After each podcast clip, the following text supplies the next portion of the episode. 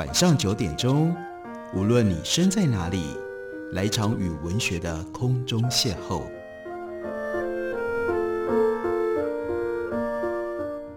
杨照谈书，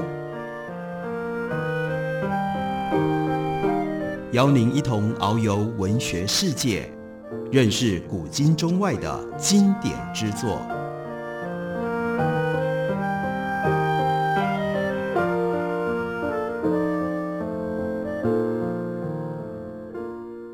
各位听众朋友，大家好，欢迎收听杨照谈书。本节目于台北广播电台 FM 九三点一，每个星期一到星期五晚上九点为大家播出。我是杨照，在今天的节目当中要为大家介绍的，这是一本漫画。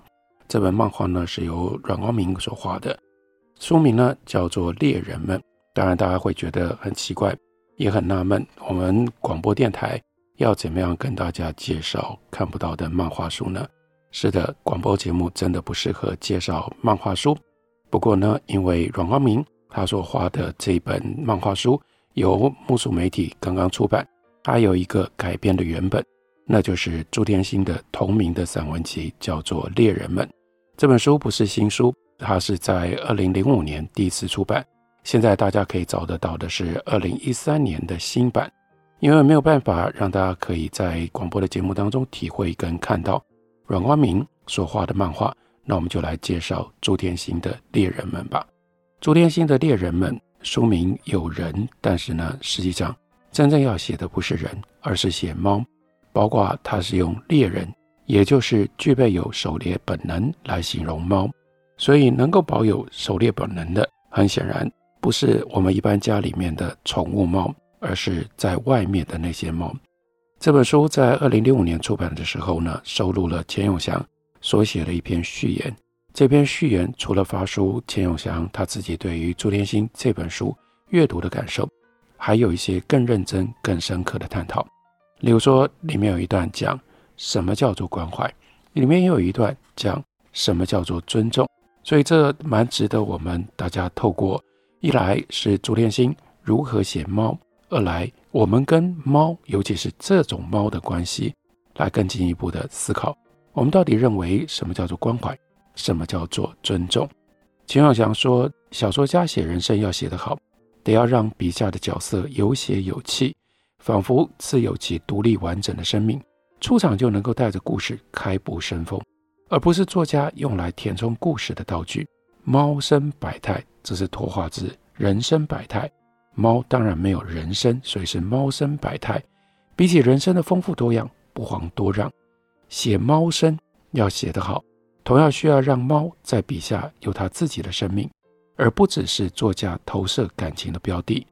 今天以动物为主题的作品不少，可是，一件作品究竟是在写动物，还是借着动物说作者自己的心情，那就要看作家能不能压抑聒噪和摆布的欲望，退后再退后。让动物展现自己，让动物释放自己生命的真相和力量。朱天心是知名的作家，他的作品之所以高明，身为文学的素人，钱永祥说：“我不敢照此议论。”不过呢，他这一本写猫的书之所以不平凡，钱永祥认为，根据上述的道理，深知其所以然。这本书我读起来无法自已，时而莞尔，时而大笑，时而焦躁。时而眼热鼻酸，自存年近耳顺。钱永祥那个时候将近六十岁了，所以呢，他认为他自己人生阅历实非稚嫩，情绪本来不应该受到一本猫书如此强烈的左右。但关键就在于朱天心和他所写的这些猫族的关系，钱永祥很在意。差别在哪里？他不是占有，而是相逢。所以夜里行间，各种猫态自在的上场退场，没有造作，没有强迫，既不讳言猫生的窘迫、艰难、残酷、偏执，也不吝于让猫族自行发挥他们的娇媚、多情、冷峻、优雅。在朱天心的笔下，猫不是宠物，不是朱家男女老小的玩偶，而是一群独立自在的主体，各逞其能，在人类支配的环境里寻找空隙。争取一份存活的空间，这种把猫视为自由主体的猫书，应该跟人类英雄的传记归于同一类的文体。你看得出来，作者记载猫族的事迹遭遇和神态，怀着一份关怀和尊重，就像作家为沦落市井的豪杰作传，即时称颂、怜悯、责备都在那里。这种记录怎么能够不让读者感动跟喟叹呢？读者若是对于人生的美好跟悲哀稍微有领略，又怎么能够不被这种猫生的喜剧、悲剧和闹剧所感动呢？既然如此，钱永祥就说：“我读本书的时候难以自已，岂不是很容易理解吗？”如果这样的诠释有道理，那么朱天心的这本书在台湾的动物书写历史上有它一定的地位。在这个之前，写作野生动物的作家多半已经能够隐匿人类的自我，让动物自行出场说话。这反映了他们意识到人类中心主义的扭曲的效应，于是有意识地让动物作为主体来现身。可是到了同伴动物，就是经常我们会养来当宠物的这种动物的范畴，就跟野生动物不一样了。这种意识始终发达不足。写宠物的作家自然贡献良多，让众多的读者开始领略身边的小动物有种种的美好，也提醒了饲主，对于宠物你有沉重的责任。不过，宠物这一词就已经说明了，这种动物是被占有的，而不是作为独立的生命跟人相逢的。所以在作家的笔下，这些宠物没有办法来去自如，没有办法随缘地和作家结识或者告别，留下愉快或者是遗憾的故事，让作家来记录。这种书里所呈现的动物温驯近人有余，但是缺乏了一份生命的完整感。秦永祥特别强调动物跟人相逢的关系，反对饲主把同伴猫狗当作善意的，即使是善意的。占有的对象，目的是要突出相逢关系的一种内在道德面向。如果说占有的本质是宰制，那么相逢还能够持续珍惜付出，不至于变成冷漠寡情。原因就是承认了相逢的偶然，才能够保有关怀跟尊重的空间。是的，朱天心对猫族的态度，最好用关怀跟尊重来形容。其实关怀和尊重。正是我们对待其他人，乃至于对待动物的基本原则。这两个字眼，这两个词看起来平凡陈腐，读者会以为早已经通透其间的意义，真的吗？所以接下来就是前面所提到的这两段话。钱永祥问：什么叫做关怀？关怀一个对象，意思是说你在意他的感觉与遭遇，他的感觉与遭遇对你具有实质的意义。你不会因为利益与方便而不列入考虑，在这个意义上面，我们活在这个充满粗暴和压迫的世界里，为了活得下去，就不得不对周遭的世界跟人，更不要讲动物，缺少斩断了关怀。谁能够尽情关怀自己周遭的可怜人？又有几个人能够出于关怀而惦记着屠宰场里的鸡、猪、牛、羊，街头的流浪猫狗呢？关怀会给我们的生活带来沉重的负担，所以我们多半会明智地切断关怀。他又再问：“那你又知道，你又认为什么是尊重呢？尊重一个对象，意思是你承认他的欲望、需求、愿望、抉择有地位、有价值，不容你从自己的立场妄加扭转，或者是予以否定。在这个意义上，由于人类的霸道的习性。”我们不只是很少尊重人，更不要讲到尊重动物。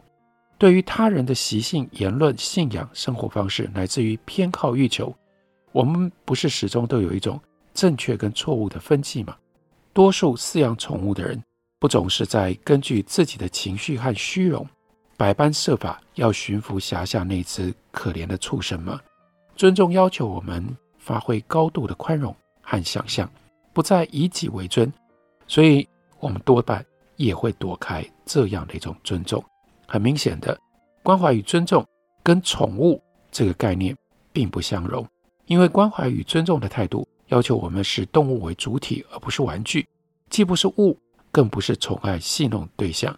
如果你关怀跟尊重一只猫，你会惦记着它究竟如何营生度日，在人间丛林里它如何求生自保，但同时，你会希望它活出猫性，活出它自己的生活，即使因此你得承担相当程度的不方便和负担。钱永祥接着就说：“我自己身边也有几只猫作伴，我设法保护它们、照顾它们、疼爱它们，但是有时我也会担心，他们的生活会不会太遭到我的侵犯了？是不是我的关注多少扭曲了他们的生活？但是明知外头世界的险峻跟辛苦，我又舍不得让他们随性走出家门。”读了《猎人们》之后，钱永祥特地去请教朱天心，他怎么有本事？同时招惹这么多左邻右舍、街头墙角的猫只，由他们来去自如，博取他的感情和关怀，他却不需要为自己的感情买个保险，不需要近日担忧猫只吃苦受辱、病痛伤亡跟失踪。朱天心的回答是什么？他就是告诉钱永祥，台湾宝岛不可能有这种保险，担心跟遗憾是他生活里的常数。时时刻刻的情绪的折磨，也是无可逃避的负担。如果细读这本书《猎人们》，你就必须要想象，一个对于猫只这么样牵挂费心的人，面对猫族生活的窘困为恶，怎么会有一遇惊叹路边的某一只猫的高雅跟独特？可是这就是朱天心，朱天心总是显得从容，他不惜时间、感情、金钱。甚至必须要应对忍耐陌生人的敌意和讪笑，为的是他尊重猫生的 integrity，猫生的整全。知道猫族若要在这个人类霸占的世界里奢求稍有尊严的生存，就要付出高昂的代价。他宁可承担感情的沉重牵挂，也不愿意为了保护自己，而在对猫族的尊重与关怀之间打折扣。读这本书，这个态度。我想也是街头巷尾很多爱心妈妈的态度，让钱永祥留下了最深刻的印象。钱永祥用这种方式帮我们介绍《猎人们》是一本什么样的书，同时指引我们应该用什么样的态度、什么样的准备来读朱天心写他跟猫族相逢的经验。我们休息一会儿，回来继续聊。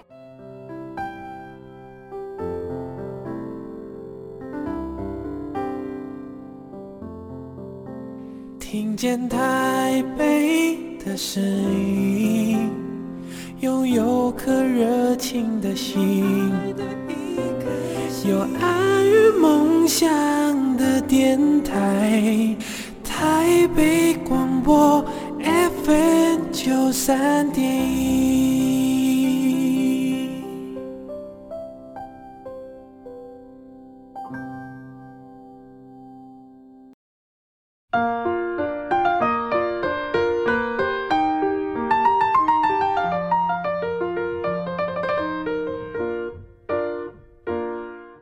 感谢您继续收听杨照谈书。本节目于台北广播电台 FM 九三点一，每个星期一到星期五晚上九点为大家播出到九点半。在今天的节目当中，为大家介绍的是木梳媒体刚刚出的新书，那是改编自朱天心的散文集《猎人们》，而由阮光明画了漫画的新书。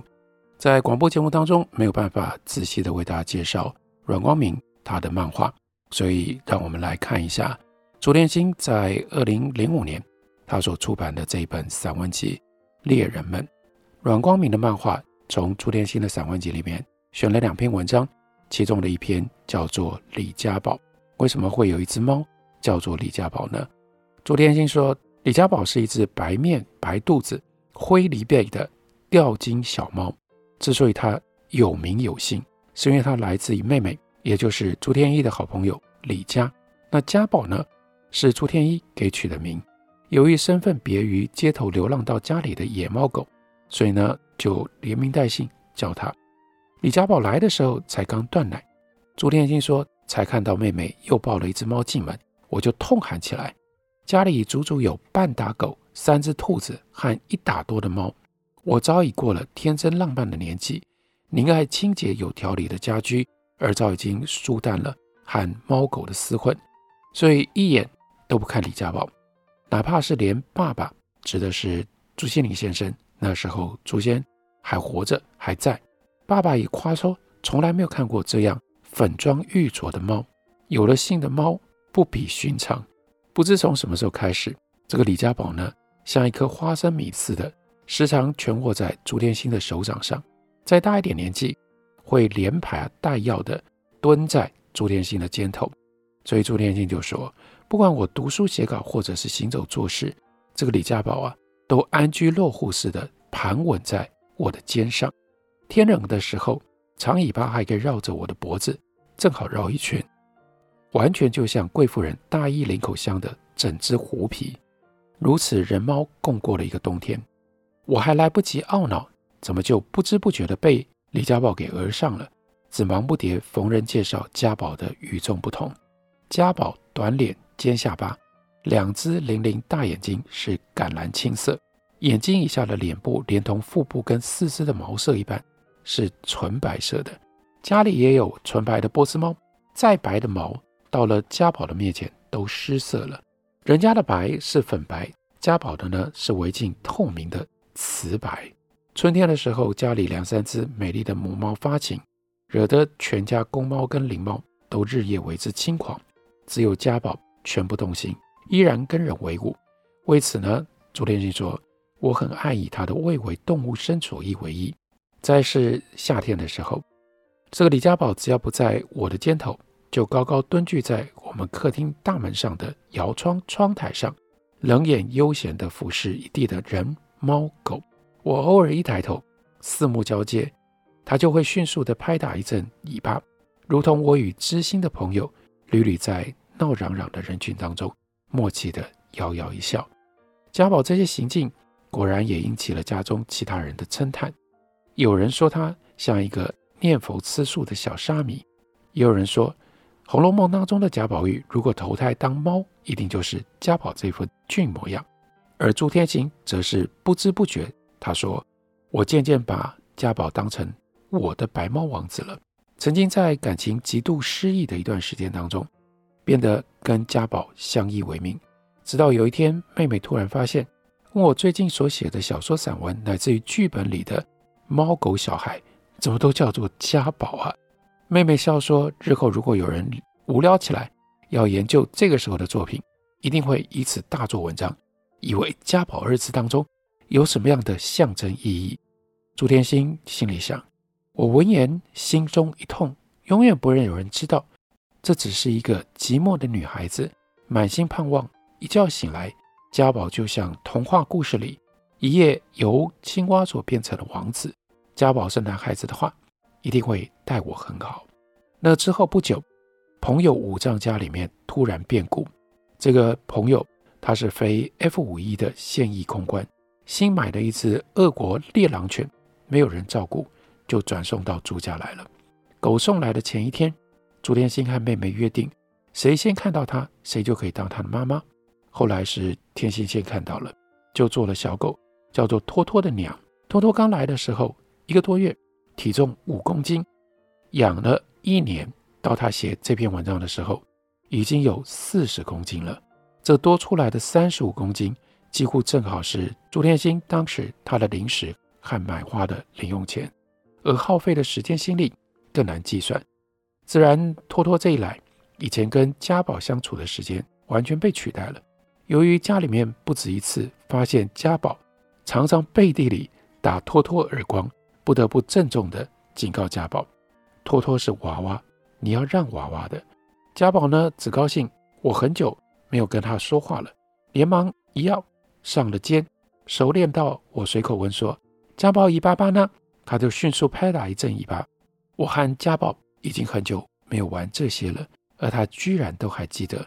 我暗暗的觉得难过，但并没有因此重新对待家宝如前。家宝仍然独来独往，不理其他的猫咪，终日独自盘卧在窗台上。我偶尔也随家人斥他一句说：“孤僻。”真正想对他说的心底话是：现在是什么样的事情啊，能够让我全心。耳中相待的人没有几个，何况是猫，更妄想奢求。你如果真的是一只聪明的猫，就应该及早明白才是。但是只要客人来的时候，不免应观众要求表演一番。我拍拍肩头，家宝就一纵身要上我的肩头，从来没有一次不顺从我。众人啧啧称奇声中，我反因此暗生悲凉。李家宝，李家宝，你若真是一只有骨气的猫。就应该不要再理我，不要再听我使唤了。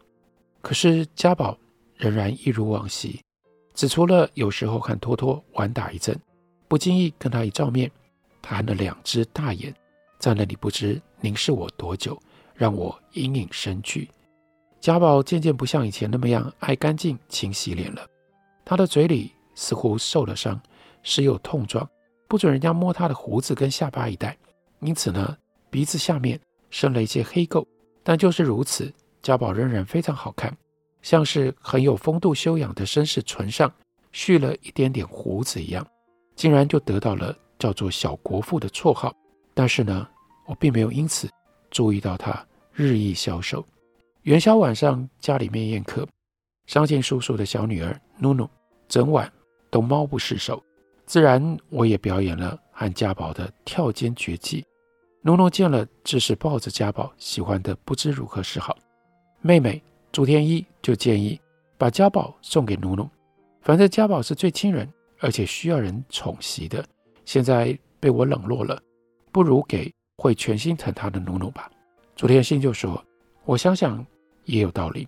一来见努努果真是真正的爱猫，并不是像其他的小孩好玩没有长心；二来趁此把长久以来的心虚亏欠做一个了断。至于家宝要生离此。”到底是猫啊！此去有吃有住，断不会如人的重情喜义难割舍吧？就答应了努努。临走找装猫的纸箱绳子，家宝已经觉得不对，回头一眼便看到躲在人堆最后面的我，冲乱当中那样平静无情绪的一眼，我慌忙逃到后院，痛哭一场。忍到第二天，我才催妈妈打电话问家宝的情况，回说是刚到的头一天。晚上呢，满屋子走，喵喵叫不休。现在大概是累了，也会歇在努努和姐姐的肩上伴读。我强忍听毕了，又跑到院子里大哭一场。解猫语如我，怎么会不知道家宝满屋子在问些什么呢？一个星期之后，商庆叔叔阿姨把家宝带回来，说家宝到了后来几天不肯吃饭。我又惊又喜地把纸箱子打开，家宝。已经不再是家宝了，脏、瘦、不成形状。我喂他牛奶，替他生火取暖，替他擦身子，他只一意地走到屋外去。那个时候外面下着冷雨，他就坐在冰湿的雨地里，任我怎么叫他都恍若未闻。我望着他呆坐的背影，知道这几天里他是如何的心如死灰，形如槁木了。不错，它是一只。不会思不会想的猫，可是我对它做下无可弥补的伤害，却已经是不容置疑的了。由于家宝回到家来仍然不饮食，而且嘴里溢出了脓血，我们忙找了相熟的几位台大兽医系的实习小大夫来检查，说家宝以前牙床被鱼刺扎伤，一直没有痊愈，而且隐隐发炎了。至于这次为什么会突然恶化到整个口腔连食道都溃烂？他们也不明白，原因只有我一个人清楚。此后的一段日子里，我天天照医师的指示，替家宝清洗口腔、灌服药剂牛奶。家宝也曾经有恢复的迹象，但那一天晚上，天气太冷，我特别灌了一个热水袋放在他窝里陪着他，摸了他好一会儿，他瘦垮得像一个故障破烂了的玩具。我当下知道他可能过不了今晚。但也不激动悲伤，只替他摆放好一个最平稳舒适的睡姿，轻轻叫唤他各种以前我常叫的绰号昵称。有的时候我叫得急切，他就强撑起头来看看我，眼睛已经撑不圆了。我问他尾巴巴呢？他的尾巴尖微弱的轻晃了几下。他病到这个地步，仍然不忘记我们共同的这老把戏。我想他体力有一丁点可能的话，他一定会再一次爬上我的肩头的。重要的是，他用这种方法告诉我，他已经不介意我对他的种种了。他是如此有情有义、有骨气的一只猫。这是朱天心写猫的方式。李家宝是他生命当中曾经有过一只重要的猫，而猎人们不只写了李家宝，还写了。很多其他的猫，介绍给大家，推荐给大家。朱天心的散文集《猎人们以及阮光明为他改编所画的漫画集。感谢你的收听，明天同一时间我们再会。